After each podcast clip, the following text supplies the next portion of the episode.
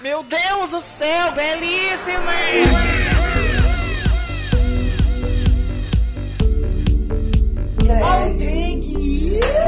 Segurança! Come on! O que é aquele ditado? Pega o controle. Sejam bem-vindos a mais um episódio do Pega o Controle e nessa semana em que acontece o Dia da Luta contra a Homofobia, nós vamos relembrar personagens icônicos que deram a cara tapa numa época em que esse assunto ainda era um tabu na nossa sociedade. Quem eram e como eles marcaram a nossa infância e a diferença de como vemos esses personagens hoje em dia e como nós os víamos antigamente. O que, que você tá rindo agora? É que eu amei essa frase do quem eram, que parece muito Globo Repórter. Quem eram, onde viviam, do que se alimentavam. Vamos estudar essas pessoas hoje. Eu sou o Cris, o Player 1 e epa! Eu sou quase um dono de podcast de sucesso, meu amor. Bicha não, eu sou quase proprietária da rede podcaster. Eu sou a Valerie, a Player 2 e querida, é o que maravilha saudades, gata. Inclusive, você acredita que eu já fui um show da El que Maravilha? O que, que acontece num show da El, que maravilha? Caraca. Ela, ela dubla música, ela conta piada. Cara, a- ela veio aqui pra Curitiba. Eu trabalhava numa boate que já fechou, que era icônica, que ela trazia tudo quanto que é drag queen. E aí trouxeram a Elke. Gente, sabe um extraterrestre? Era a Elke. Só que um extraterrestre fabuloso, taca glitter, muita purpurina e uns dread diferentes num, num ET. Era a Elke. Nossa, ela era muito fabulosa. Oi, gente, eu sou o José, player 4, mas. Ixi, eu sou o 3 hoje, né? Já tá Vou virando controlando player o Torinho. 3 já. O touro, o touro vai virar o player 4. E vamos ser viado pra sempre! Meu Deus. vamos ser viado pra sempre? Vamos. Duro. Ai, se puder. Ai, gente, mas antes da gente começar, eu queria, eu queria levantar essa indagação. A gente colocou a enquete que a gente vai ler no final, né? Que a gente sempre faz nas nossas redes sociais. E, gente, pra todo mundo só existe a Vera Verão. A maioria, né? Aham. A maioria das pessoas. E engraçado, porque assim, é, a Vera Verão e a Nani, elas são mais ou menos da mesma época. E a Nani, ela tá aí na televisão até hoje. Tipo, ela tá na Globo! E a maioria das pessoas ficaram muito marcadas na infância pela Vera, e não tanto pela Nani. Mas eu acho que a, a Vera Verão tinha mais visibilidade por causa do da Praça Nossa. Do SBT, né? Que você via ela toda semana com, com a personagem ali. Tinha um bordão clássico dela e tudo mais. E, e a Nani você já. A Nani era mais de teatro. É, e era participações especiais em alguns programas. Então, acho que a galera via muito mais a, a Vera, por isso que marcou. Mas teve uma outra indagação de um outro menino, Indagação, olha que É. chique. dicionário, que por mais que pra, pra muita gente nessa época esses personagens marcaram a gente, alguns, principalmente personagens que entravam na TV pra, se, pra servirem de comédia, é, não marcaram de um jeito legal. Muitos desses personagens que eram icônicos que a gente via na TV e tinham toda uma história trabalhada e tudo mais, eram utilizados pra fazer piada com a gente. Era, era motivo de chacota, né? Eu lembro de dois personagens que faziam chacota comigo, que era o menino do Olha Faca, Aham. que eu peguei um ranço desse personagem por causa disso, e o Frutinha, que era da, daquela novela que tinha a mãe, que tinha vários filhos, ela, eles eram de academia, e aí um deles eles chamavam de Frutinha. Ah, não vou lembrar o nome da bendita da novela, mas tinha esse personagem, que acho que era o Kaique Brito, que era, Aham. e aí, es- esses foram dois personagens que, ai, meu, o Lobisomem também. Ai, que agonia daquele personagem, porque tudo era motivo de chacota. LGBT na mídia ou era chacota ou era vilão, né? Só ver os vilões da Disney, eram sempre afeminados, porque ser gay sempre foi algo vilanizado nas mídias. É uma diferença muito grande que a gente vê hoje em dia, claro que, né, do tanto que a galera conquistou e direitos e tudo mais. Mas antigamente, tipo, a gente só tinha espaço na, tele, na TV se era pra, pra ser zoado. É, o alívio cômico. Se era pra, pra dar risada. Então, tinha muitos personagens que a gente via quando a gente era pequeno. Principalmente esses personagens na TV. É, agora que você tá falando disso, é, ex- existe um recorte aqui muito interessante. Que foi uma polêmica que aconteceu no, no TikTok esses tempos atrás. Tem uma drag queen, que ela faz os videozinhos lá dela pro TikTok, ela ficou bem famosa. E aí ela começou a criticar a forma como o gay é visto na mídia social. Porque hoje em dia quem comanda o mercado de mídia é a mídia social, né? E aí ela fez um recorte muito interessante que ela falou, tipo, ó, esse amigo aqui da GK, ele é desse jeito. O Lucas lá não sei o que, ele é desse jeito. Então se você vê, todos eles são é, uma categoria muito específica, que é a gay, que ela sempre vai ser o alívio cômico, ela sempre vai ser. é, quando ela for feminina, ela não vai ser uma feminina completa, vai ser com uma peruca muito zoada, é, nunca totalmente produzida, porque é o que o pessoal gosta de ver, é o que o pessoal quer. Então, se você parar pra pensar, foi um pouco que transformado esse personagem, mas não muito, porque ele ainda tem sempre é, o mesmo propósito, que é fazer rir, para as mídias sociais. Meio que dá a impressão de que, por mais que a gente tenha avançado bastante coisa, mas não mudou, né? É, é, é, é- é bizarro, né? Porque a gente tem mais visibilidade, a gente tem mais espaço, existem campanhas, né? O... A gente sabe que existe o Pink Money por trás também, né? Interesses comerciais, mas a gente conseguiu um espaço melhor. Só que ainda assim, o propósito final parece que sempre é o mesmo, que é fazer rir. Você sempre tem que ser o alívio cômico daquela situação. Porque Mas é você- que tá, ao mesmo tempo, vocês acham que a comunidade tá se empoderando disso? Ou a gente ainda tá se fazendo de chaveirinho de hétero? Eu acho que, por mais que a- hoje em dia a gente conseguiu mudar isso, é, é uma forma da gente usar. o- Hoje em dia a gente consegue usar esse humor e de ser a gay caricata que faz piadas ali e tudo mais, mas a gente consegue levar tipo, uma abordagem mais profunda por trás disso. Dá pra gente fazer piada, dá pra gente ser engraçado e tudo mais, mas dá pra gente usar a militância junto atrás e levantar questões sérias que antigamente a gente não podia fazer. Não tinha como. Você entra ali na TV pra fazer realmente a piada, acabou seu personagem, tchau.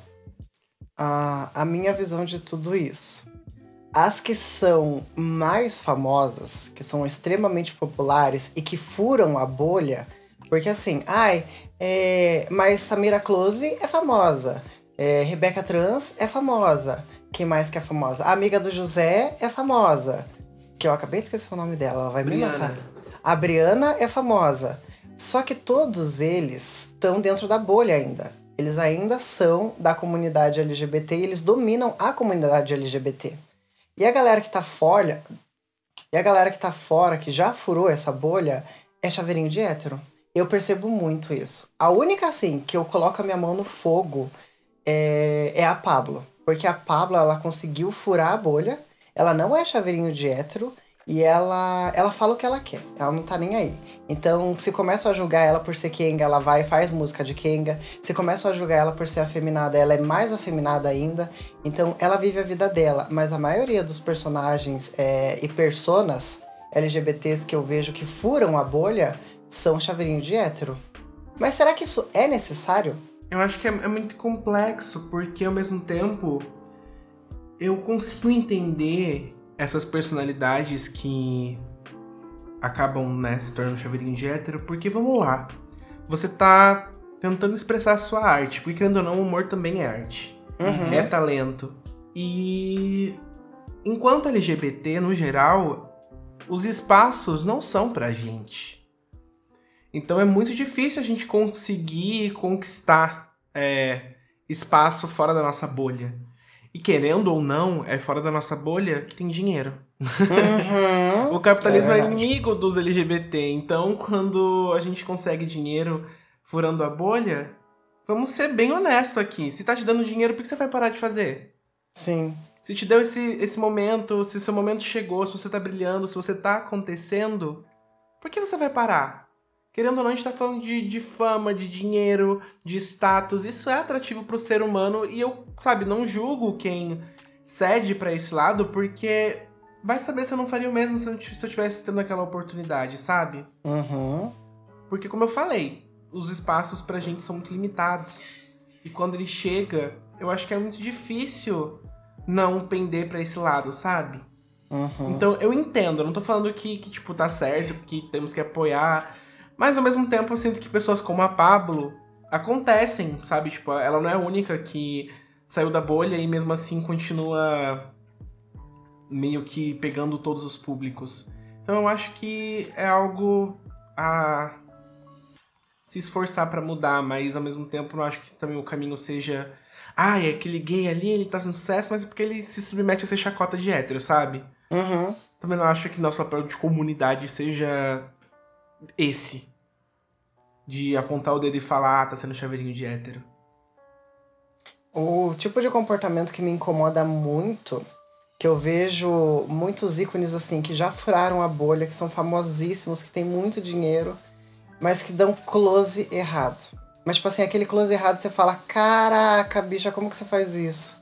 Por exemplo, gays que são homofóbicos, que é aquela coisa assim, bicha, o que, que você tá fazendo? Nossa, É. ou gay conservador também. Conservador. Outra, outra, outro lance que eu fico, gente, que. É, racista. Daí você fica assim, gente, é, você tem noção do alcance que você tem, da plataforma que você tá usando, da, das vidas que você tá impactando? Você tá falando essas porcarias.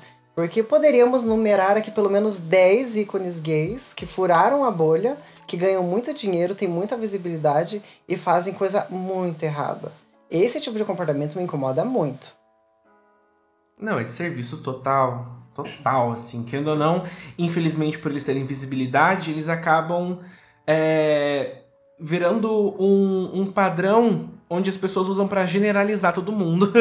Aham. Sabe? Porque. Esse era meu medo, inclusive, antes de me aceitar como gay. Porque as referências que eu tinha era referência que a galera hétero tem. Então, tipo, eu pensava que gay era uma coisa X, porque na televisão só tinha gay X, sabe? Uhum. Aham. E, essa, e era esse tipo de gay que eu via e eu- que eu não queria ser, sabe? E, e, querendo- e também era o gay que era a chacota do hétero, é o gay que era usado pra falar, olha, gay é que nem esse cara aí, gay é que nem essa mulher aí, sabe?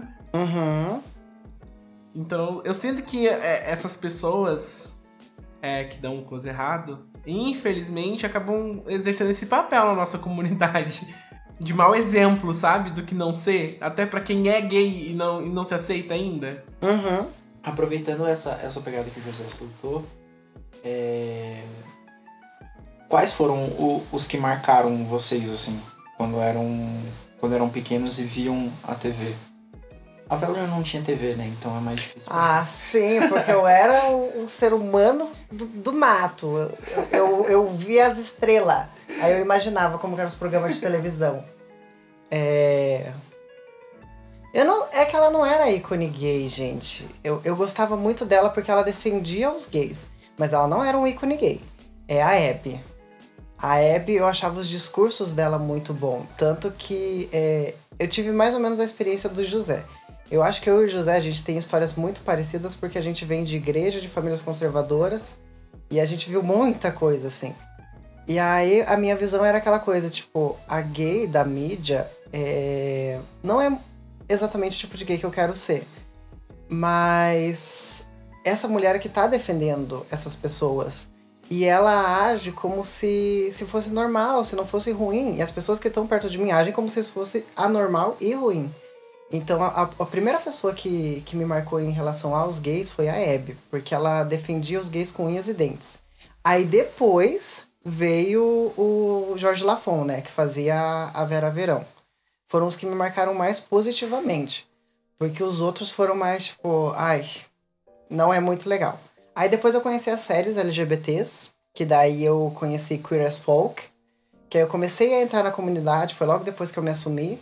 E aí eu vi, olha, é, existem produtos feitos para LGBTs, tanto que eu me assustei muito. Porque era uma, uma série que falava sobre o universo gay, que era feito para héteros, mas tinha muita realidade do universo mesmo. Eu falei, cara, existem produtos para gays, que legal, né? A gente é visto pela indústria também. Não é só, só uma coisinha aqui e ali. E aí eu conheci- comecei a conhecer realmente a comunidade. Cara, minhas referências, infelizmente, eram os personagens de Zorra Total, assim. Pit Uhum. Bicha. ahn, nossa, Pit Bicha é muito das antigas, hein? É. O Lobisomem. ahn, aquele amigo da Lady Kate. O Graub?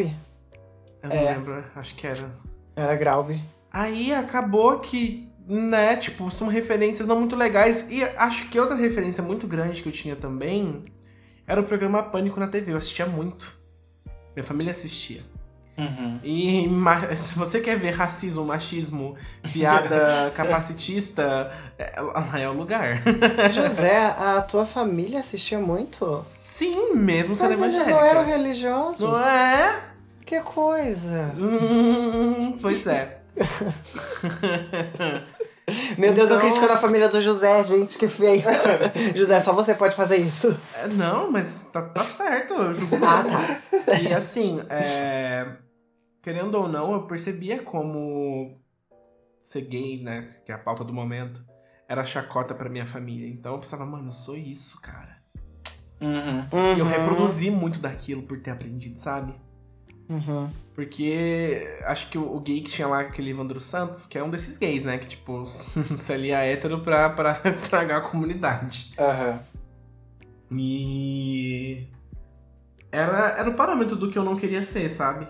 E também do que eu pensava do que, que a minha família iria pensar de mim quando eu me assumisse. É, agora que você falou lá do, do Zorra Total, eu lembrei também que tinha o Batman e Robin, vocês lembram? Que era da Praça Nossa. Sim. E os dois eram um casal gay que era super exagerado, super é, É, cômico, não, é, é super porque o, não, o Batman era enrustido e o Robin ficava toda hora denunciando ele. Aham. Que era o, o, o Frota, não era o Frota? Isso! Meu Deus do meu, Meu Deus do amado. céu! Olha o nível que a gente chegou. Caceta! Mas é. Desses personagens. ah, eu não entendia na época ah, o personagem da Vera Verão, que pra mim era tipo, era um homem, né? Até fui entender bem mais tarde. Que era um homem que tava fazendo um personagem feminino ali e tudo mais. Não entendia. Pra mim era um personagem pra fazer todo mundo rir. E acho que ah, a Vera Verão ela não, não me marcou muito é, no mau sentido porque eu não entendia, eu era muito criança Uhum. Então não tinha os motivos de. não eram as piadas ainda. Mas conforme fui crescendo, eu era. eu era muito tímido porque tipo, eu era muito grande. Então me zoavam por eu ser grande. Então eu não podia brincar com as crianças da minha idade porque eu era. eu parecia ser uma criança muito mais velha. Então isso já era errado. E pra eu parecer ser uma criança mais velha, eu. Eu tinha a altura de uma criança de 10 anos, mas eu tinha 7. Uhum. E eu tinha a voz de uma criança de 7 anos. Então a minha voz era muito fina. Tipo Anderson Silva, assim. É, e isso era motivo de, de muita piada. Eu, a, a- quando eu tava na segunda série, eu, teve um, eu era muito zoado por um menino, que depois esse menino eu descobri que era gay. E ele me Ah. zoava muito, assim. Por causa da minha voz, o jeito que eu era e tudo mais. E esse menino é ninguém menos que José no controle. Olha. E eu achava. Nossa, minha mãe fazia uma coisa muito errada com esse menino. Porque ele era fanho. Ah, Aí a meu minha mãe, Deus. se ele ficar te zoando, você zoa ele porque ele é fanho. Então. Chama ela de inadimplente. É só você falar que a mãe dele era Jinpei. E aí. Isso, as zoações dele me pegavam muito, mas não tinha personagens nessa época. Acho que nessa época da, que eu tava no colégio ali, o, o Jorge Lafon já tinha morrido. Então não tinha. Um outro que surgiu e que marcou muito, e que pegou bastante, tinha as comparações porque todo mundo que dançava era comparado com ela, que era a Lacraia. Quando A saiu lacraia. era dançarina e tudo mais, conquistou um público muito grande ali com. Eu esqueci o nome do DJ agora, que, que era o MC, né? Que era junto com ela. Mas assim, a Lacraia ia em tudo quanto é programa. E foi um personagem que. Nossa, e tipo, teve programa contando a história da vida dela. é, e todo mundo queria dançar igual ela, e todo mundo queria se vestir igual ela. Ela se vestia de um jeito bem afeminado, assim, da época. Só que eu acho que foi a, a primeira que eu vi que não usavam como zoação. Usavam, tipo, quando alguém dançava rebolando. Falavam, nossa, tá dançando igual a Lacraia. Uhum. Mas era uma coisa que até algumas pessoas você podia usar como orgulho, porque a Lacraia dançava pra caramba, dançava funk. Então acho que ela foi a primeira que eu vi em que tinha a piada ali no fundo, mas a piada não machucava tanto, Uhum. igual a dos outros. E quando você tinha os personagens bem afeminados, era utilizado bastante pra, pra piada. Quando surgiu esse da, da Olha a Faca na, Ai, eu odiava. no Zorra, era um saco, porque tudo que você fazia vinha piadinha do, do Olha a Faca. Uhum. Então, eu acho que pra infância da galera que cresceu ali nos 90, 2000, eu acho que os personagens gays no Zorra Total eram os que mais destruía, assim. Ai, tinha um outro do Papi também. Ah, sim. Papi! Aham. Sim, sim. Ai, meu Deus, que nostálgico, mas de um jeito ruim. Aham. Uma coisa que eu lembro muito de ouvir também quando eu era criança é. Principalmente dos meus avós, assim, falando assim, que gay não se dá o respeito, gay é tudo escandaloso, que o único gay que é elegante e se dá o respeito é o O Clodovil. Clodovil. Uhum. Era a gay que era admirada, assim, pela minha família. E era a mais podre de todas, era ele. Ah, ele teve muita fala. É, Assim, eu não julgo muito Clodovil por causa da época que a gay era, sabe? Querendo ou não, ela viu a Cher nascer. Então, Caralho! eu acho que assim, acho. é, óbvio que falou muita besteira, mas não que seja passando pano, mas é um pouco compreensível, sabe? E pra época que ele nasceu, de onde ele é, ele também tinha muitas falas boas que nos defendiam e que, de certa forma, fez ele lutar pela comunidade LGBT. Uhum. Mas é é uma daquelas personalidades um pouco polêmicas, assim. O- a minha visão sobre o Clodovil é que ele, ele meio que se sujeitou a certas situações, teve falas muito erradas, teve momentos muito errados. Ele era uma pessoa polêmica, era da essência dele. É, e não foi só polêmica em relação à comunidade, ele já é, teve polêmica acusando o outro cara lá de roubar coisa do cemitério. Então, tipo, ele sempre, sempre, sempre. Ah, Tá. essa história que é. é Qual é o nome do outro? O outro também era famoso. Também era gay. Aham. Inclusive, ele, não era mais gay. É, ele pastor, era gay, assim. ele já nem é mais e... Ai, meu Deus. Virou, virou de novo, não sei. É, Esqueci o nome. Não era memorável essa pessoa. Ela só é lembrada por estar na polêmica com o Clodovil, amo. do Clodovil, porque ele roubou coisa do cemitério. Mas é ela tava, é- essa gay tava direto lá naquele super pop. Ah, é, é tipo, nossa, Super Pop é o esgoto da. Nossa, não. Super Pop, É. pelo amor de Deus. Tem a Pop é o Record Rio e depois Super subcelebridades. Sim. Inclusive, tá, deixa eu terminar a minha linha de pensamento em relação ao Clodovil, né? Que eu quero até falar de uma outra personalidade é, LGBT, que assim, eu não tenho opinião formada sobre ela, mas eu quero saber a opinião de vocês. É, então, aí o Clodovil ele era muito polêmico e blá blá blá blá blá blá. Então ele teve algumas falas assim dele que foram muito assertivas. Que inclusive tem um, um trecho na música da Gabi que o nome é Afeminada, a música. E aí ele fala sobre a questão do Brasil e que o- quando o Brasil é, entender a comunidade gay e que a comunidade gay é grande e que os gays existem sim, aí sim o Brasil vai começar a avançar é, socialmente. Então ele teve algumas falas muito boas, assim. Até porque ele tinha uma plataforma muito boa ao redor dele. Ele conhecia muitas pessoas famosas, ele vivia na televisão e ele usou da forma que ele achou melhor pra ele. Então eu vejo que ele era relativamente egoísta, porque ele sempre se promovia, mas em alguns momentos ele teve falas assertivas. Agora, uma pessoa assim que eu não sei muito bem como opinar é a Léo Aquila. Que ela sempre tá no Super Pop, sempre tá no, no programa lá da outra mulher, que eu esqueci o nome. Mas eu não sei muito bem a minha opinião em relação a ela. Ai, eu acho. É, eu também é uma pessoa difícil de. Sabe? Infelizmente parece ser uma pessoa que tá onde a fama chama. Ah, aham. Sabe, tipo, é- eu sei que é estranho julgar, até porque ela é uma mulher trans, né? Uhum. E. Ah, eu não sei, mas o problema é que ele também sempre esteve envolvido em muita coisa que fala esquisita, fala conservadora, depois não é conservadora mais, não sei. É como você falou, é difícil, né? Aham. De formar uma opinião. É aquela pessoa assim, tipo, ela tá ali, tá falando, tem uma mídia boa, é, tem uma base de, de seguidores, mas são falas muito esquisitas. É, eu entendo, teve uma fala dela que, que assim, a comunidade caiu matando em cima dela. Porque ela falou que ela não era da comunidade LGBT. Porque ela era uma mulher é, trans, só que ela vivia um relacionamento heterossexual. Porque ela era uma mulher e o marido dela é um homem. Assim, é, sim, ela é uma mulher e o marido dela é um homem. Só que ela ainda faz parte da comunidade porque ela tem toda uma carga histórica, né, em meio a essa comunidade e ela é uma mulher trans. E trans estão na sigla LGBT. Então, sabe aquela pessoa assim que ela faz falas muito boas, que são verdadeiras, por exemplo, o relacionamento dela é hétero, mas ela não deixou de ser da comunidade. É, sabe aquela coisa assim, gente, você acertou e errou ao mesmo tempo? Sim. Deu close errado e certo. É, você conseguiu dar close certo e errado na mesma frase, em 2.5 segundos. Então eu não consigo formar minha opinião em relação a ela.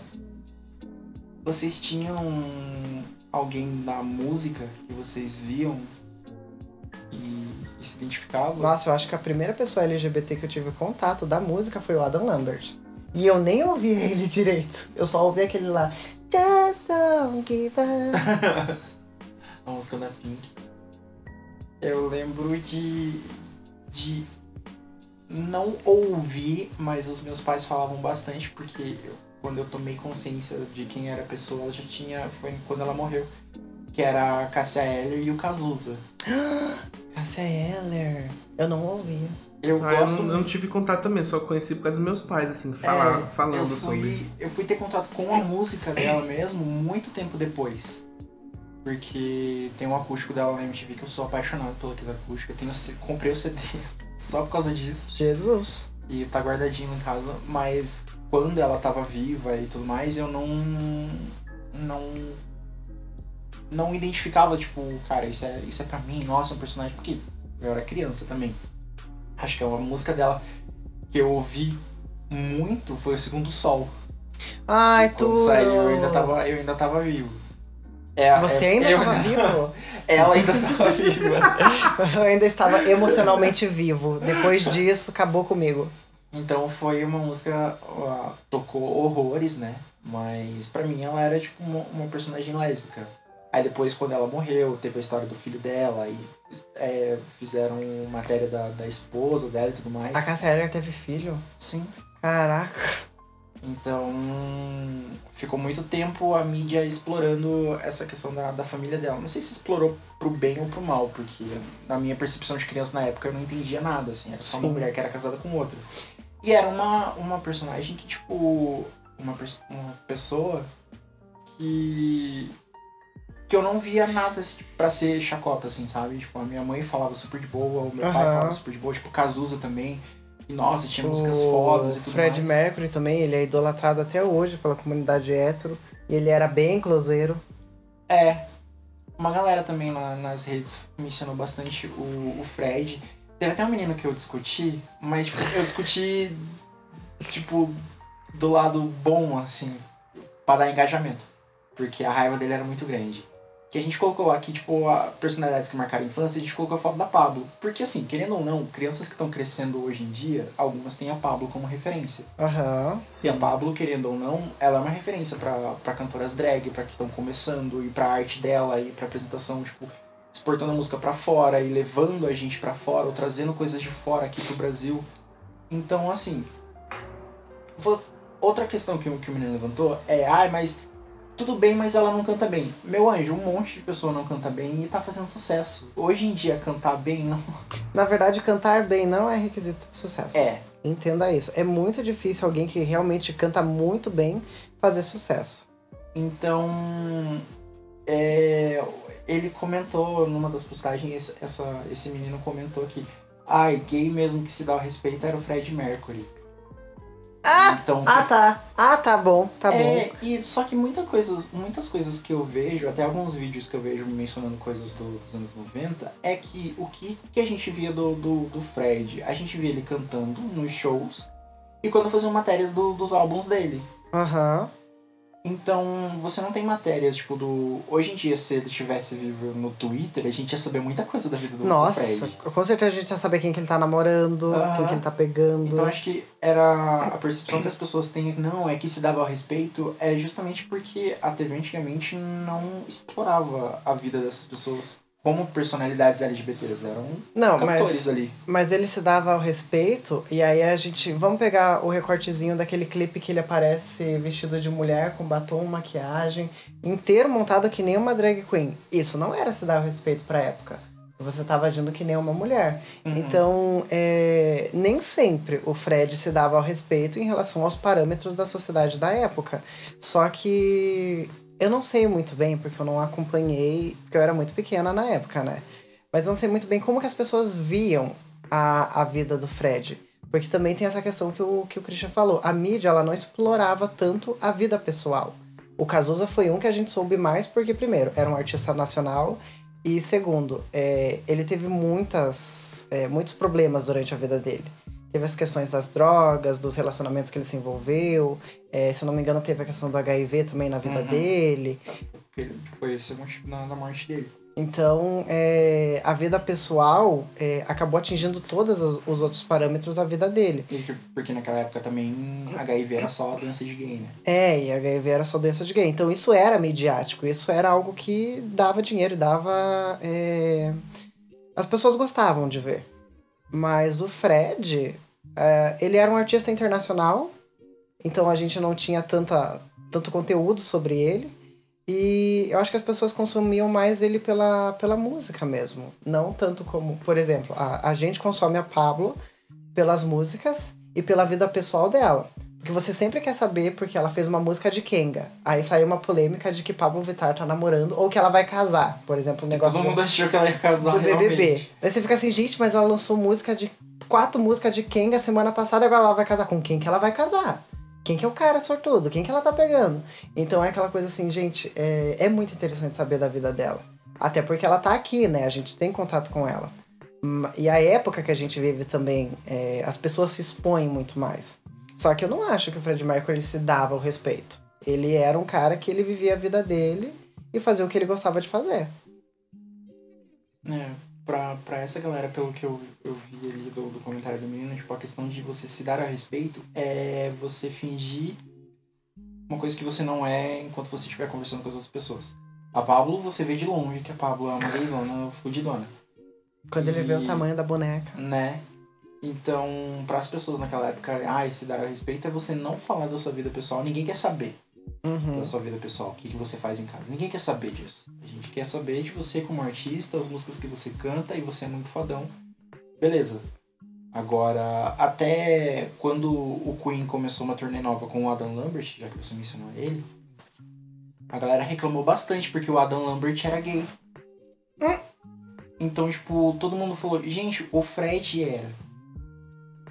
Gente, a Fred é a ma- maior maricona, peraí. O, o Adam, é, ele só não é o Fred, mas o que ele faz é a mesma coisa. Só que o Adam, a gente sabe muito mais da vida dele, porque hoje em dia, os acessos que a gente tem, a gente sabe das polêmicas, a gente sabe das opiniões, a gente sabe que ele é uma voz ativa e, e que canta pra caralho. Então, a galera do Queen chamou ele pra cantar. Uhum. Os próprios integrantes, e todo mundo ficou revoltado porque ele era muito gay pro Queen.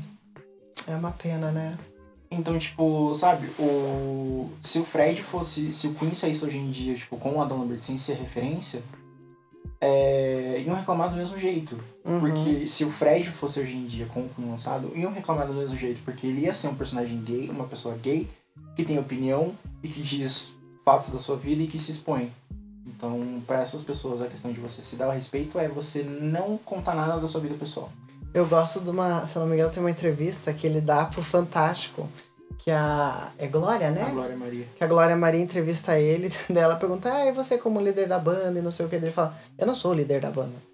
Aí ela fala de novo, ah, você como. Dele, eu não sou o líder da banda. Tipo, ele falava assim, cara, você tá falando merda aí, eu não sou isso.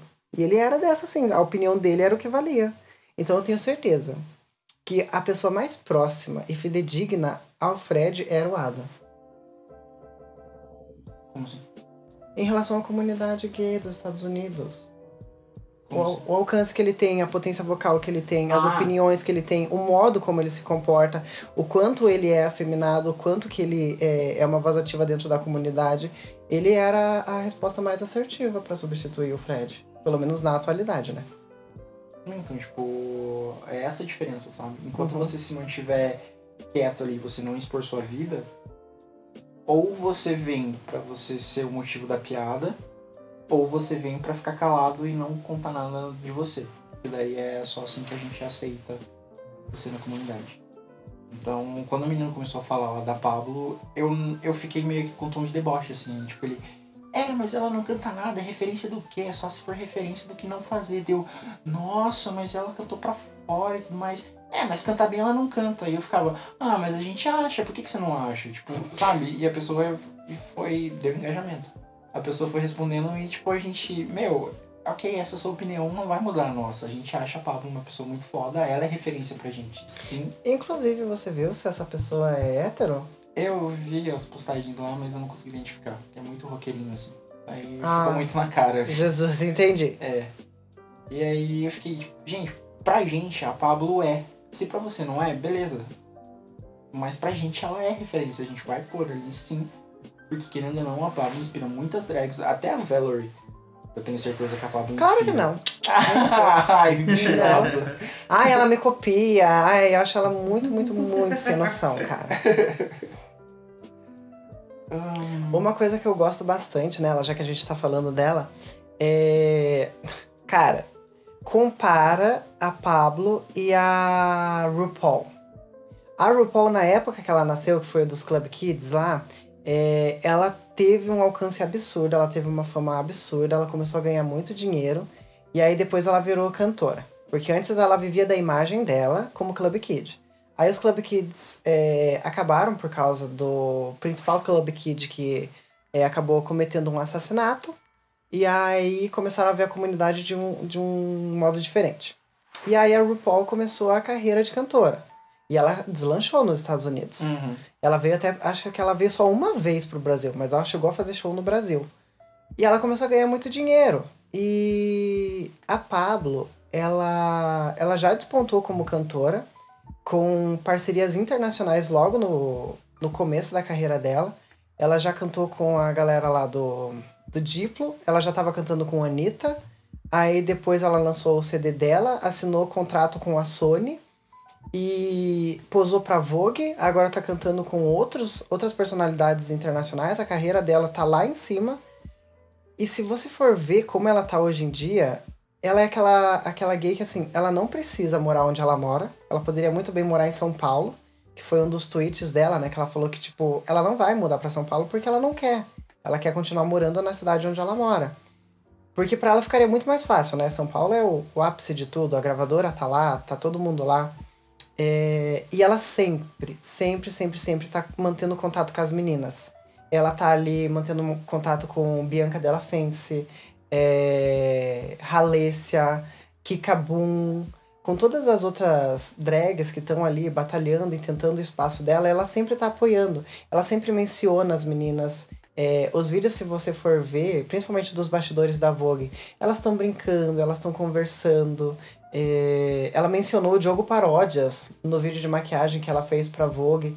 Então é aquela pessoa assim que ela sabe o poder que ela tem, ela sabe onde ela chegou, mas aparentemente isso ainda não subiu pra cabeça dela. Eu espero que nunca suba. Porque ela sempre tá dando apoio pra galera que tá tentando conseguir o espacinho que ela conseguiu. Arrasou. Ah, ela é, é perfeita. ela me copia muito. Ai, tá bom. Ótimo. Hum, tinha mais algum? Nani. Ninguém falou da Nani até agora. Mas é porque a Nani, eu, eu comecei a ver a Nani é mais recentemente. Porque até então a Nani era uma personalidade que ela aparecia em alguns programas especiais, assim. Ela não tava. Duas. Nani e Silvete. Porque a Silvete eu lembro que ela conseguiu muita fama com o Sexta Insana. É, a Silvete, eu comecei a acompanhar ela muito mais por causa dos vídeos que eu via no YouTube da, daquela, da, da balada lá de São Paulo. A Blue Space? É. Eu comecei a ver os vídeos dela, dela, da. A Léo também é dessa época, inclusive. É. Ai, tinha outra menina que eu, que eu via da Blue Space, mas eu achava muito legal. Então o da Silvete eu comecei a acompanhar É. recentemente. E o da Nani também. Principalmente porque a Nani recentemente fez uma novela na Globo. Então, tipo, foi a primeira novela que ela fez. Não é a outra que é a Alexia Twister? Não. Márcia É Pantera? A mais gordinha. Ai, eu amo ela, não lembro o nome, mas Ai, ela é eu- muito boa. Bombinha, alguma coisa É. bombinha. Talha, Talha Bombinha. Acho que é isso, Thalia Bombinha, Então, maravilhosa. tipo, os, o- os vídeos dela, pra mim, são muito mais recentes, assim, não são coisas da minha infância, porque eu acho que na minha infância eu não tinha alcance pra Silvete, Uhum. entendeu? Ela era muito mais ali da, de balada e do, e do povão ali mesmo do que pra, pra, pra TV. Tanto que acho que eu, eu nunca vi a Silvete na, na televisão. Ah, é, acho que as únicas coisas assim mais próximas de televisão foi aquele reality show de drag queen da Academia de Drags que ela Mas fez. foi pro, pro YouTube, E foi pro foi YouTube. TV. Então, Foi mais isso. próximo de televisão. E a Nani era, era bem aquela coisa de você. Eu via ela no, no SBT como jurada de música, essas coisas. Então pra mim ela era mais uma personalidade dessa. Eu nunca vi nada da vida dela. Uhum. Então a Nani pra mim ela não, não marcou tanto. Acho a história de vida dela incrível. É massa pra caramba. Já vi entrevistas dela contando a história de vida dela. Mas pra mim é, as duas são personalidades bem, bem importantes pra comunidade. Mas eu não tinha essa referência quando era pequeno. Eu fui ter grande porque eu fui atrás Uhum. pra ver, entendeu? Então por isso que elas não marcaram tanto. E você, José? Eu que? Quais me marcaram? Eu falei. José, você está ouvindo, José? Tô sim. Por isso que eu falei, eu já falei. Eu Você, você está ouvindo, velho? Eu fui um dos primeiros a falar. hoje. Eu estou ouvindo. Ah, Não, o Christian, eu sei que eu falo uma coisa, dois minutos depois ele já viajou e não voltou mais, né? Não, nem vem. está? Eu falei, falei lá do. do, do... Zorro Total. José, meu Oi, lindo. Rodrigo. José, Oi. José. Oi, querido, tudo bom?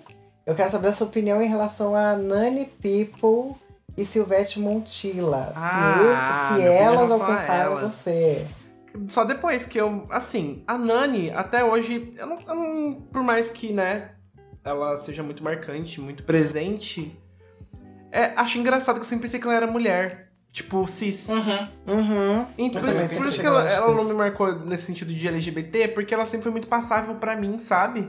Uhum. Eu demorei muito pra, pra saber que ela. A, a- pô, eu assisti a Fazenda, ela tava na Fazenda e eu não sabia. O- Uma outra que eu, que eu descobri bem depois que não é mulher cis é aquela mama brusqueta, que ela aparece bastante no SBT como Sim, jurada. Uhum.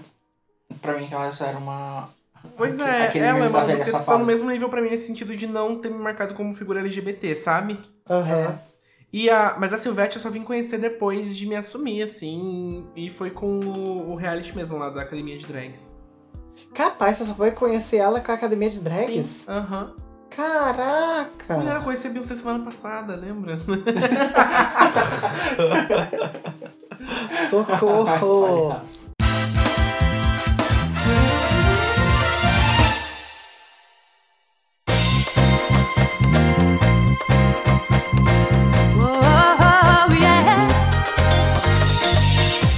E agora chegamos na sessão preview do podcast, que é a sessão de nós comentando sobre algo que vai ser lançado, podendo ser filme, série, jogo, anime, programa de TV, o que for. O meu preview é meio bobo, mas Ah. Ah. é uma coisa que eu fiquei muito chocada. Todo mundo que, que assiste televisão já assistiu Faustão, certo? Ai meu Deus, você não vai falar que é a substituição do Faustão pelo Luciano Huck? Não, Ai, graças Nossa, a Deus. sério? Eu não sabia. Sim. Aconteceu isso?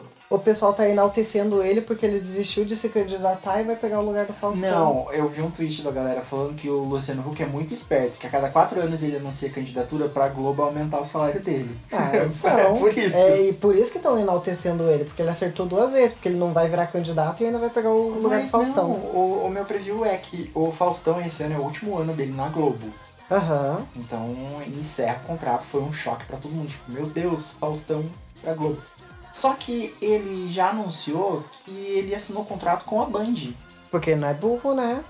Só que assim, é, ele não vai ter. Ele não vai fazer um programa tipo, de tanto tempo assim, igual o. Domingão do do Faustão. Faustão. É um contrato de cinco anos. Aí uma galera tá especulando, tipo, o que, que ele pode apresentar na Band, o que, que é. Tem uma galera falando que vai ser esporte. é, ou se vai ser algo semelhante ao Domingão do Faustão na própria Band mesmo. Mas assim, eu fiquei chocado, porque, gente, eu, eu sei que o Faustão começou na Band. Mas eu nunca imaginei que eu ia ver Faustão na Band.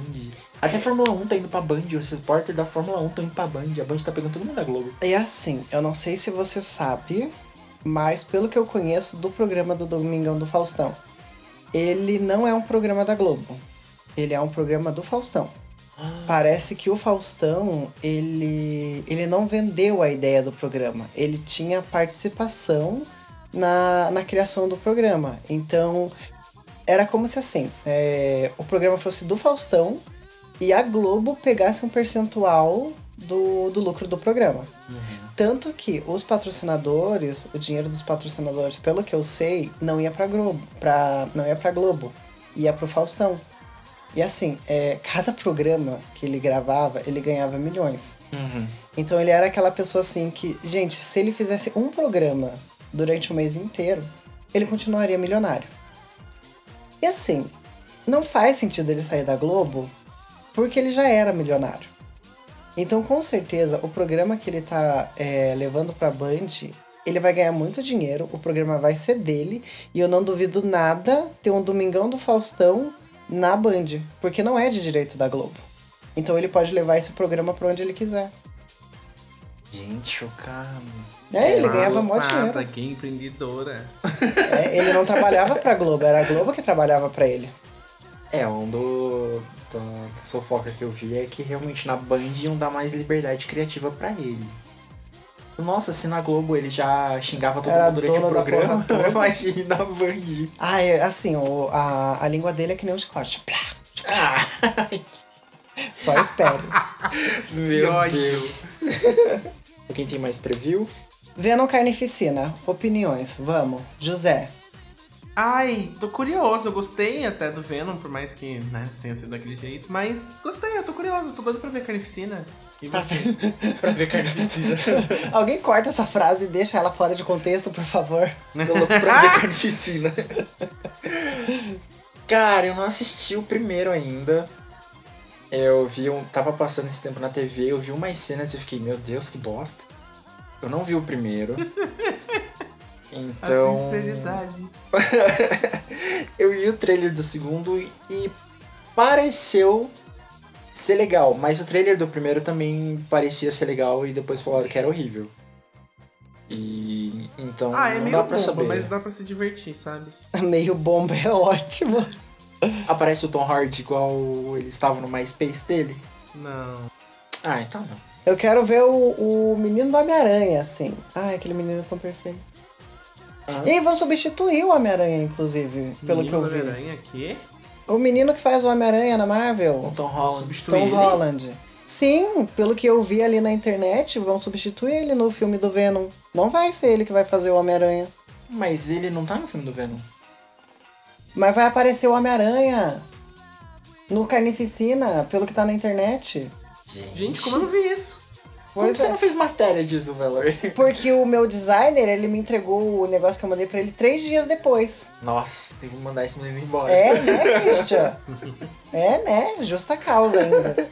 Três dias depois que a matéria saiu, o designer entrega o produto, eu, hein? Mas, gente, eu não sei- eu sei que o, o Tom Holland, esse Homem-Aranha que vai ser esse ano na Marvel, é o último dele na Marvel. Depois ele volta pra Sony. Aí vai virar uma bomba. Ixi. Então. Mas não sei. pelos boatos que eu vi ali no Facebook, pode ser que não seja verdade, né? Mas pelo que eu vi no Facebook, Ai, o Homem-Aranha vai aparecer e não vai ser o Tom Holland que vai fazer. a Valerie recebeu no zap e tá passando. No zap é o cacete, nesses grupos de, que- de gente que joga videogame lá, que eu tenho que participar. Sou obrigada. Palhaçada. Ah, eu tô curioso pra ver como é que vai ser. É, é isso, mas sem muita expectativa também. E o seu preview? Você tem preview pra essa semana? Hum, não. Não tem! Gente! Ah, não, pera. Eu tenho, mas é do review, lembrei, desculpa. Conta o final do Resident Evil. Não é. Não, mentira, Ai, não conta nossa, mas tem Resident Evil, mas também tem uma série da, da, da Amazon Prime maravilhosa. Não é o Invincible. É. Eita, eu vou ter que assinar a Amazon de volta. É, por favor, porque eu quero assistir The Office. Vamos pro review então.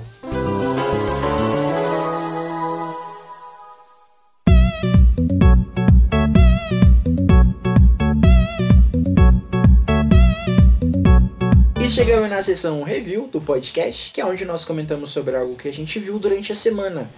Pode ser filme, série, jogo, o que for. Aqui a gente vai dar nota igual aquelas revistas de videogame de antigamente, em que a gente dava nota tipo bronze, prata, ouro, lixo do mês e platina, né? Dependendo do assunto que você queira trazer. Eu amei esse platina, né? Já que vocês inventaram essa nota, eu vou botar aqui. Todo mês vai ter uma nota diferente. Pode começar o seu review, José. O meu review da semana é Invincible, da Amazon Prime. É uma série que mostra um grupo de super-heróis no melhor estilo Liga da Justiça sendo misteriosamente assassinado. E a série, a primeira temporada, gira em torno desse assassinato desses heróis. E lembra um pouco The Boys, lembra Liga da Justiça, lembra também um pouco. É, como é que é o nome? Jovens Titãs. Então vale muito a pena pra você gostar de heróis. É uma série surpreendente. Várias. É, vários mind blow, sabe? Plot twist o tempo todo. Vocês vão gostar. Droga, tá todo mundo falando de Invincible. Eu vou Tá. ter que. Eu vou ter que ver Nossa. se a Amazon aceita o meu cartão, aquela desgraçada. E as referências do José, tipo assim, eu não consigo dizer o que, que é o Bendita da série. Porque ele falou que é Jovens Titãs, é The Boys, é Liga da Justiça, é não sei o quê. Aí eu fiquei pensando, tá, o que será que acontece nessa série? É, tipo, é uma mistura de todas essas. Nossa, Jovens Titãs eu parei de assistir na primeira temporada. Já tá indo pra terceira, eu acho. Eu tenho que voltar a assistir. Eu tava assistindo Jovens Titãs Go. Ai, gente, que Ai, Vela, arrependimento. pelo amor de Deus. Vela assiste coisa pra criança. Tá, vamos pro review? Então, aí o meu review. Qual que é a sua nota, José, pra Invincible? Platina! Só pra você se surtar aí. Ixi! Ixi! Eu tenho que assistir então mesmo. É maravilhoso. A Katy Perry fez uma parceria com o Pokémon. Vamos Olha, falar. não sou eu que vou trazer Pokémon pra esse episódio. Não, eu estou trazendo a Katy Perry, meu querido. Hum, A Katy Perry fez uma parceria com o Pokémon porque ela sabe que ela é muito maior que a companhia do Pokémon. aham. E aí ela fez o clipezinho lá que conta a história dela é, sendo Caitlyn e se transformando em Katy Perry e do Pichu indo pra Pikachu. Katy Perry. A minha opinião em relação a isso é o que tá acontecendo. Ai, Valerie, é uma musiquinha pra criança, é Pokémon, é. É, ma é magia, é, é coisa de você resgatar o seu sentimento de infância. Esse é o clipe. A Katy Perry foi perfeita pra esse clipe. Hum, Porque ela tem as musiquinhas bobinhas, é coloridinho e tudo fofinho, e ela sabe fazer os clipes engraçadinho. E essa é a pegada de Pokémon.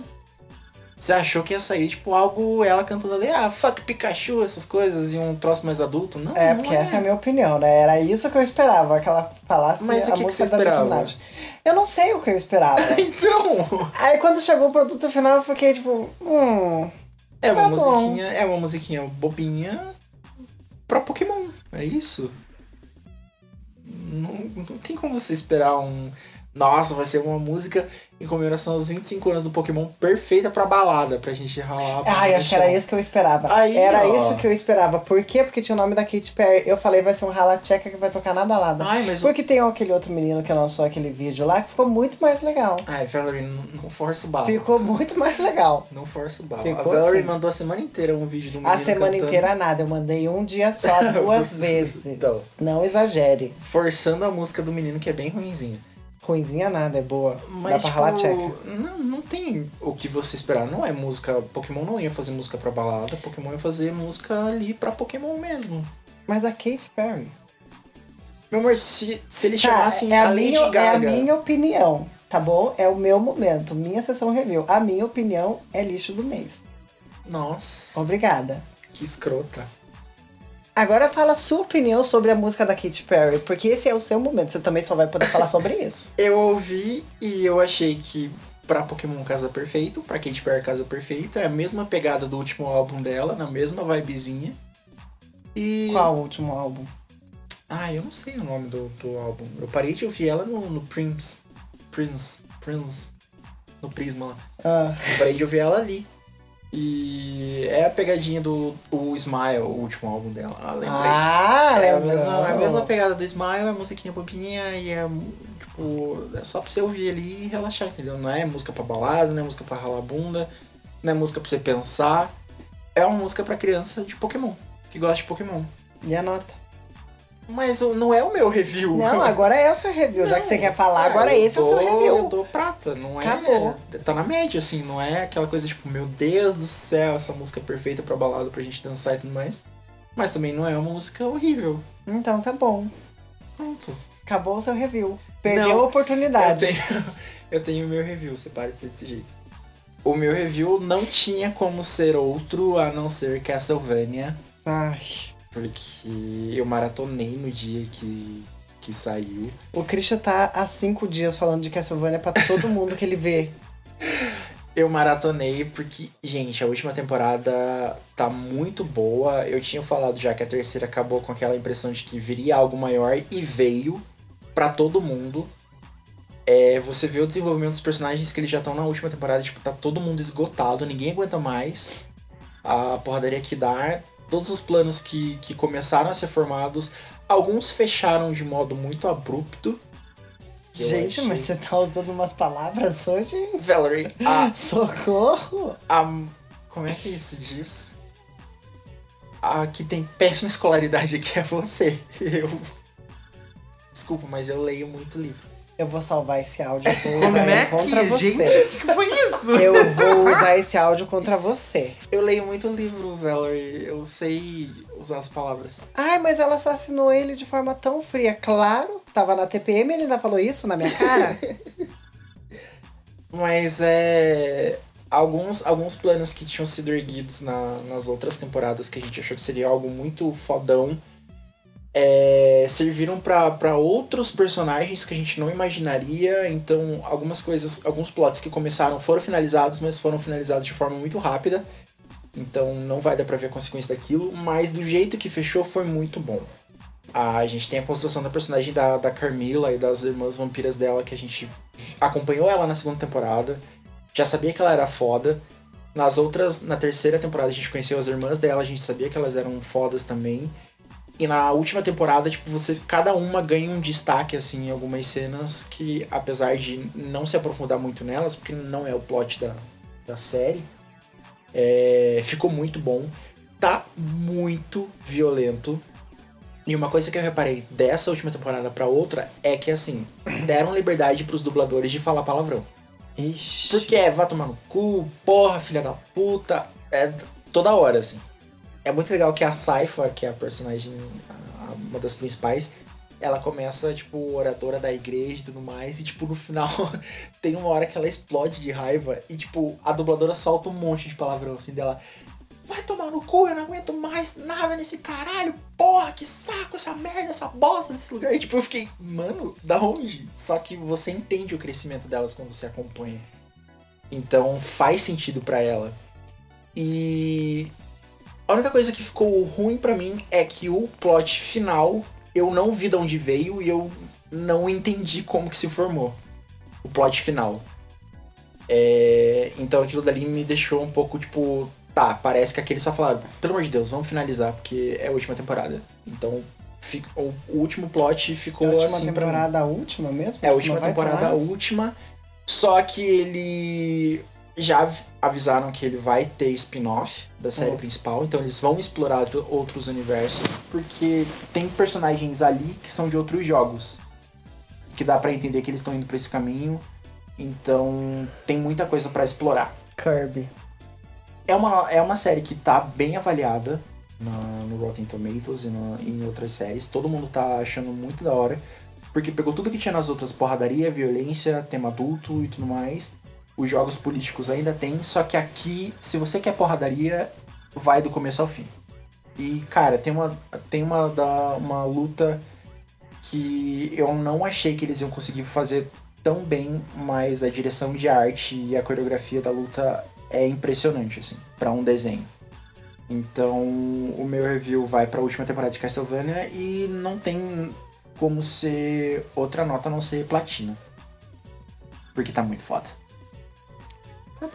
E a Valerie vai maratonar hoje comigo. É. Eba, Ah, felicidade. que legal. Para de ser escrotinha. Queria tá transando, mas tudo bom. Nossa, Valerie. o quê? Só escrota. Trans, Ah, tá, agora eu-. Eu tenho, eu tenho necessidades, meu querido. As pessoas precisam comer, beber e dormir. Eu tenho um item extra. Vamos pro próximo. Palhaço.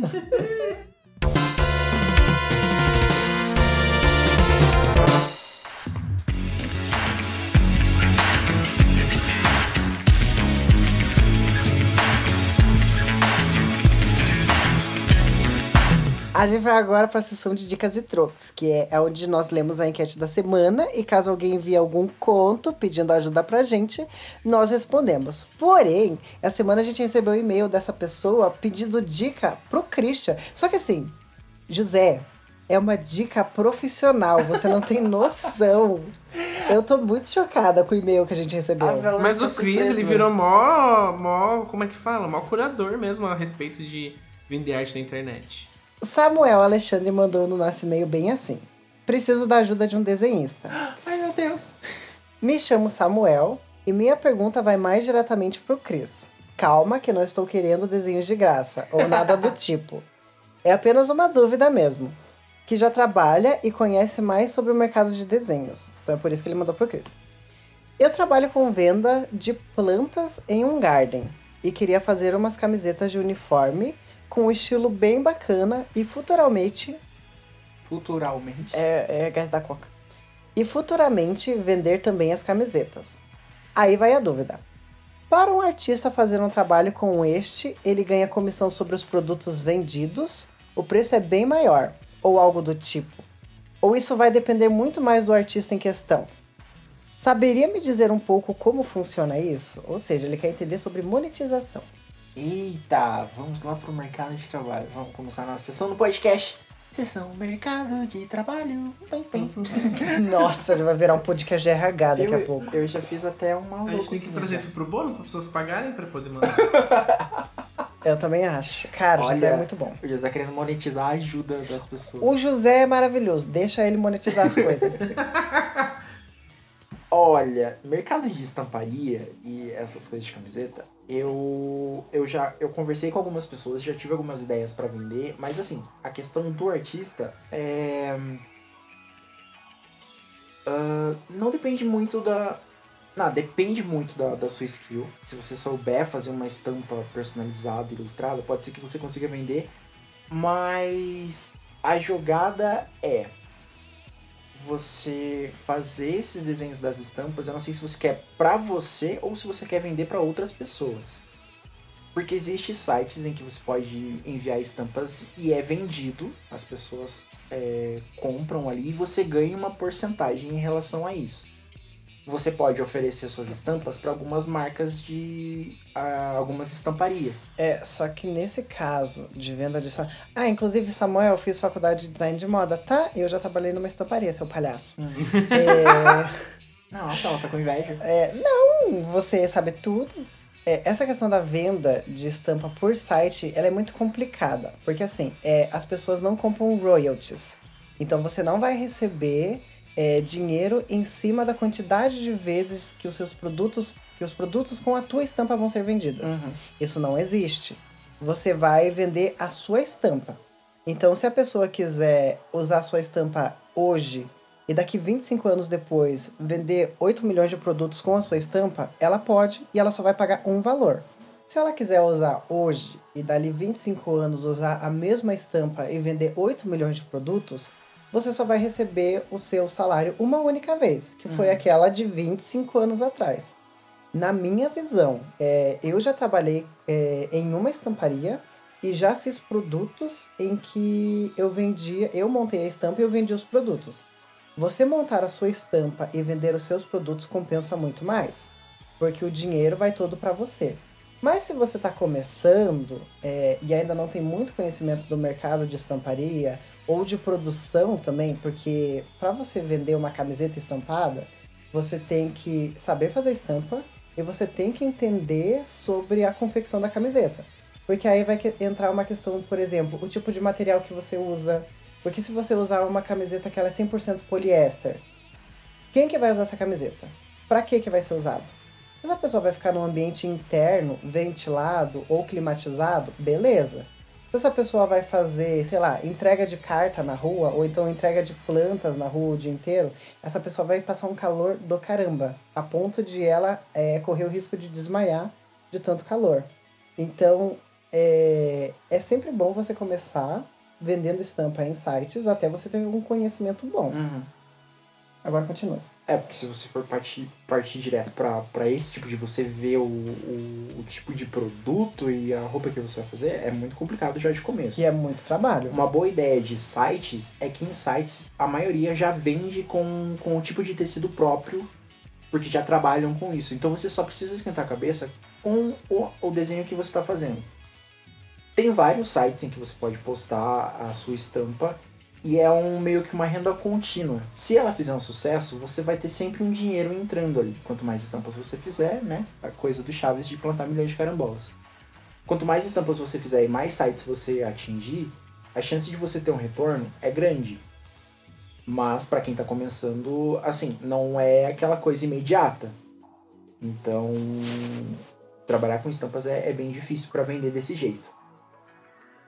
Outro tipo de renda que você pode ter é a pessoa vir pedir uma estampa para você e você meio que aceitar uma porcentagem daquilo. Você pode vender a estampa, ela não vai ter mais, você não vai ter direito nenhum sobre ela, você não vai poder usar em mais lugar nenhum. Aquela pessoa pode fazer o que ela quiser e você recebe um valor X pela estampa. Digamos, eu vou vender minha estampa por 3 mil reais. Você vendeu, acabou, ela não é mais sua. Ou você pode pedir para a pessoa para fazer um acordo de porcentagem. Você passa a estampa para ela, ela pode produzir material com sua ilustração e você começa a receber uma quantia Em cima do número de cima vendas do, de do número de vendas. Isso também é uma ótima fonte de renda. O problema dessa, dessa opção é que você tem que ser muito assertivo para quem que você fornece essa estampa. Uhum. Porque é, você fornecer para um amigo que vai começar uma empresa pode ser perda de tempo. Porque pode ser que os seus produtos não vendam, você se dedique bastante pro projeto e não tenha um retorno. Então é aquela coisa assim, tem que meter a cara e tentar. Existem várias opções aí no mercado. Pode ser que alguma dê super certo para você. Então, tipo, a sua ideia de você fazer a estampa pro, pro, pro seu garden e depois vender as camisetas é, é mais difícil porque as pessoas precisam conhecer o seu trabalho e são pessoas que, que, que vão ali no seu jardim, vão ver todo dia e elas gostam do, do que você faz ali e talvez elas comprem uma camiseta. A ideia de você vender a estampa e você trabalhar vendendo estampas em site ou para outras pessoas produzirem as suas camisetas pode te trazer uma renda muito maior. E você pode trabalhar nos dois também. Tem Nada te impede de você vender a sua própria estampa ali no, no, no Garden para as pessoas que visitam e você criar estampas para vender em sites. É, um, é muito melhor. Tem uma jogada muito boa.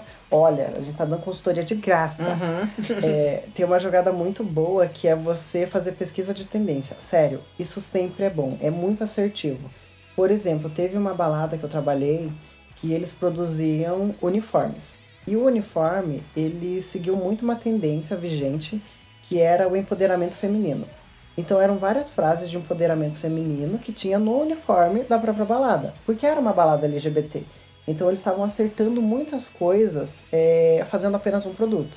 Então eles estavam fazendo o empoderamento feminino, que era a tendência da época. É, o público era LGBT, então defendia a causa e apoiava. E terceiro, eles estavam produzindo uniforme para os funcionários. E aí eles viram que deu tão certo que eles começaram a vender as camisetas do uniforme dos funcionários. Porque as pessoas gostaram muito, porque era o público certo, era o momento certo, era o tipo de estampa certa e ainda resolveu o problema do uniforme. E aí as pessoas é, compravam e eles vendiam por um preço assim bem, bem bacaninha. Então pode ser que dê certo se você também fizer pesquisa de tendência e produzir uma estampa com base no que está vigente para o teu público. Uhum. Então a dica é, para começar, procura esses sites, procura criar um portfólio vasto de, de estampas, tenta conhecer um pouco mais desse mercado e quando você ficar mais experiente, aí você pode fazer isso aí que a Valerie falou. De você começar a criar o seu próprio produto ali, você vender, estudar o mercado, ver o que, que as pessoas querem, e aí você vai ter uma renda bem maior. Demora. É. Não é uma coisa imediata. Principalmente porque você. Não sei se você já começou ou se você vai começar. Mas como ilustração, as pessoas precisam conhecer o seu trabalho. Então, quanto mais você tiver pra mostrar, mais, ma- é, mais maior. Maior é a chance de você vender o seu produto. Todo mundo quer morrer, mas ninguém quer ir pro céu, né, Cris? É. Tonga. Gente, consultoria, Porra! será que ajudou? Não sei, eu só sei que esse foi de graça, o próximo será cobrado 8 mil dólares. e agora a gente vai para nossa leitura de enquete que nós soltamos lá nas nossas redes sociais. Lembrando que você encontra o podcast Pega o Controle no Instagram e no Twitter como Pega o Controle Underline. E no Facebook a gente tem a nossa página do Pega o Controle e a gente tem o grupo. do Que Pega o chegamos a Controle. 500 membros, caralho!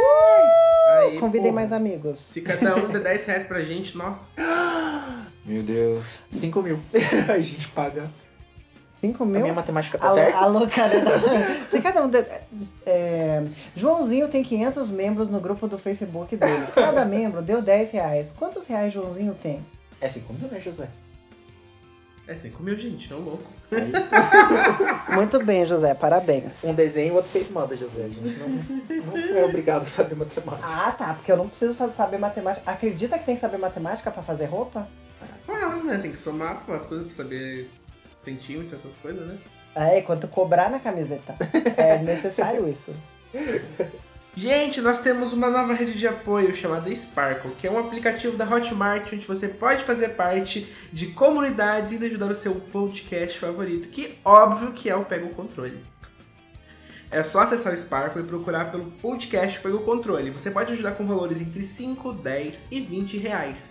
E para cada um desses valores você terá recompensas exclusivas, como acesso ao nosso grupo secreto no Discord, onde você tem uma proximidade muito maior com todo mundo aqui que tá falando, mais a Valerie e o Chris, porque eu e o Tô, a gente é tímida. E lá você vai ter acesso às notícias antes delas saírem nas redes sociais e também a todos os posts que envolvem Pega o Controle. Fora que você vai ter acesso aos nossos episódios bônus, que são uma versão mais curta dos episódios onde a gente fala sobre assuntos pontuais que não necessariamente precisam de uma hora e meia para ser falado, né? É lá que a gente se expõe um pouco mais, são assuntos mais pessoais e eu acho que vocês vão gostar bastante. E além dessas coisas maravilhosas que eu já citei, pode acontecer de você gravar um episódio com a gente. Olha o José no controle. José no controle começou como apoiador, agora ele tá aqui quase roubando o podcast dessas gaysonas. Meu Deus. Daqui céu. quatro dias encontra o Tourinho sumido, né? que horror! O que aconteceu com o Tourinho? O José derrubando todo mundo podcast. Ai, meu Deus. Mas é isso, gente. E a enquete que a gente soltou lá nas nossas redes sociais, a gente perguntou pra vocês. Qual personalidade LGBTQI+, marcou sua infância? E lá no grupo do Facebook, Com 500 membros. A Daena Nicolau mandou pra gente que a Nani me marcou mais porque ela estava dentro da minha casa quando me disse pra seguir. Ai, esse, esse- cara, esse comentário, meu Deus do céu, sério, esse com- comentário é muito incrível. Deixa eu ler esse comentário, por favor. Não, eu vou não. Não, a Nani deixa me eu ler. marcou mais porque ela estava dentro da minha casa quando me disse pra seguir meus sonhos. E não é por ter conhecido ela e ser da mesma cidade que ela nasceu, mas porque qualquer coisa que saia daqui e brilhe já é milagre. Cara, você tem noção que a Caralho! People tava na casa dessa menina e falou pra ela seguir os sonhos dela.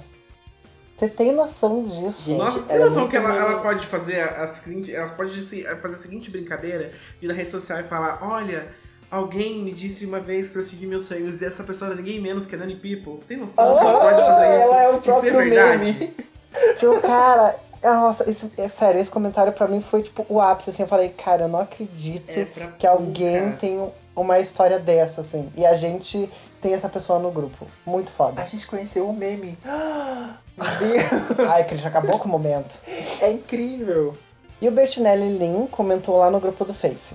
Os da minha infância me marcaram porque me chamavam deles na escola. Então não recordo com muito carinho. É, Complicado. foi o que a gente falou no episódio. Muitas das personalidades que apareciam na TV eram motivo de piadas. E eram a, o, o que a gente o sofria. bullying no- que a gente sofria todo dia. Aham. Então, muito obrigado, Zorra Total. Ainda bem que mudou essa porra. Tá Inclusive, a Zorra tá de parabéns, né? Porque eles melhoraram muito a É qualidade. porque. ó, Ainda e não deixou. Sim, e não deixou de ser engraçado. agora ele tá muito mais como sketch muito rápido, assim. Ele tá com a Dani Calabresa, tem uma galera muito foda fazendo. E a Dani é maravilhosa. Nossa, a Dani é foda Mas é caralho. porque o, o Zorra de antigamente, ele era feito pela mesma galera que produzia o- os programas da Globo ali dos anos 80. Então, tipo, Chacrinha, é, programa de, de chat na TV, eram tudo eles que produziam. Então eram pessoas muito velhas que Uhum. naquela época viam os gays eram, eram piada.